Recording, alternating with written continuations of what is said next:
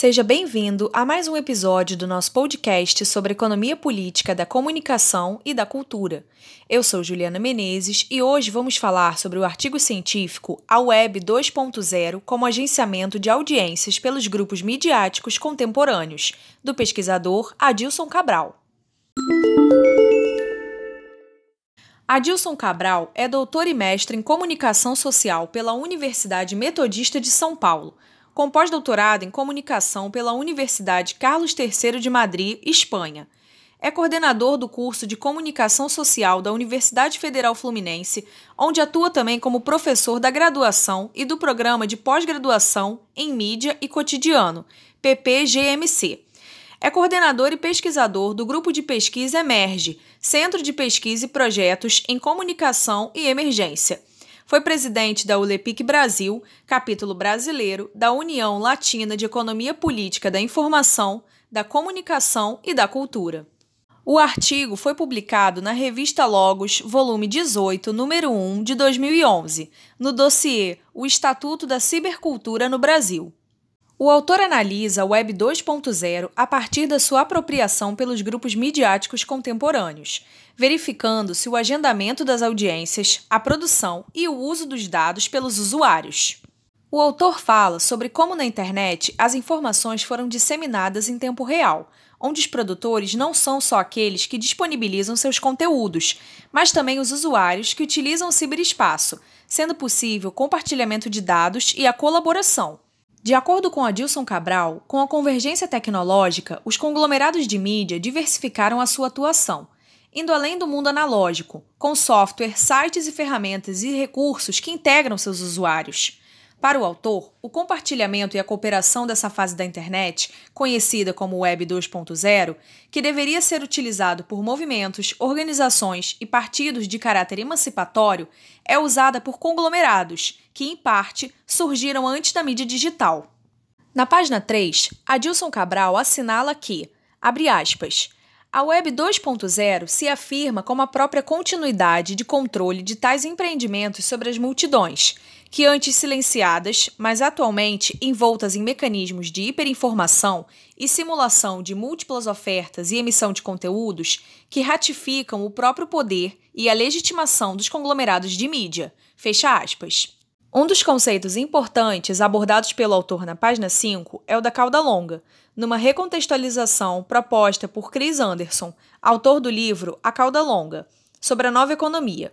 Abre aspas.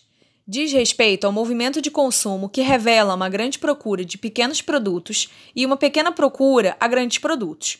Pode ser relacionada a uma determinada empresa, um setor ou mesmo a configuração de um grande número de setores e nichos de mercado, que delineiam a chamada cauda longa nesses novos tempos. Fecha aspas. Adilson Cabral explica que, no contexto da internet, não é apenas a audiência que determina sobre a relação entre a procura e a oferta de um produto, mas também a relação que é criada entre os envolvidos, bem como as relações que se dão entre as tradicionais empresas midiáticas e as empresas de informática.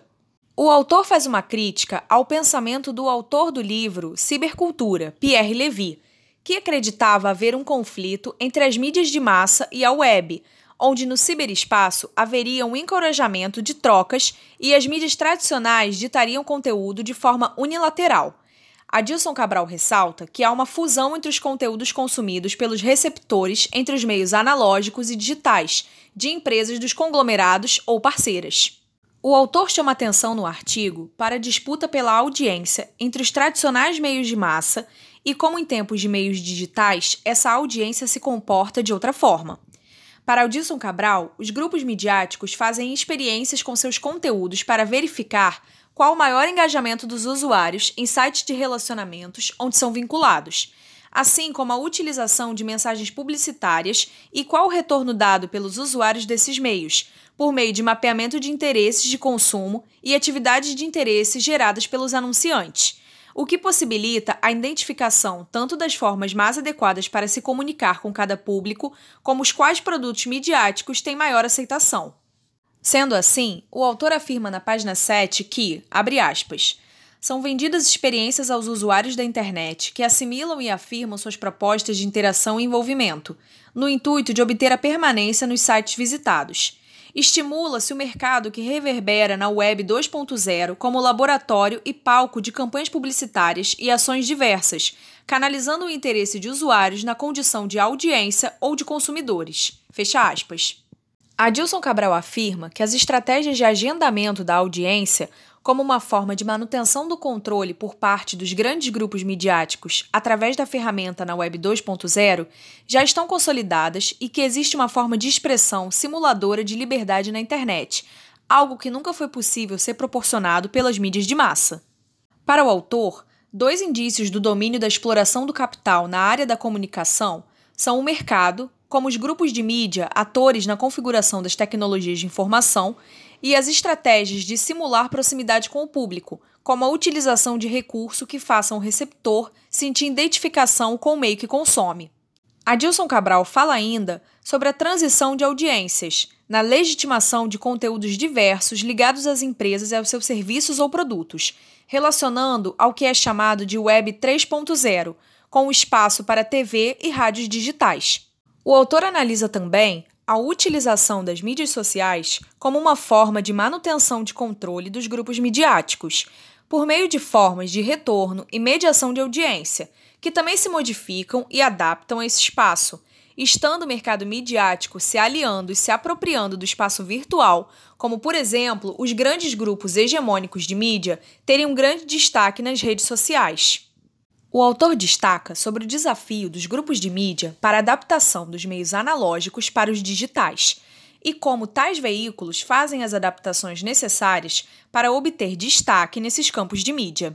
Concluindo, ouvinte, o artigo A Web 2.0 como agenciamento de audiências pelos grupos midiáticos contemporâneos, de Adilson Cabral, mostra como a Web 2.0 vem sendo utilizada pelos grupos midiáticos, verificando-se o agenciamento de audiências, a produção e o uso dos dados pelos usuários. Artigo de importância fundamental para entendermos o uso da internet e a sua apropriação no século XXI. Vale a leitura.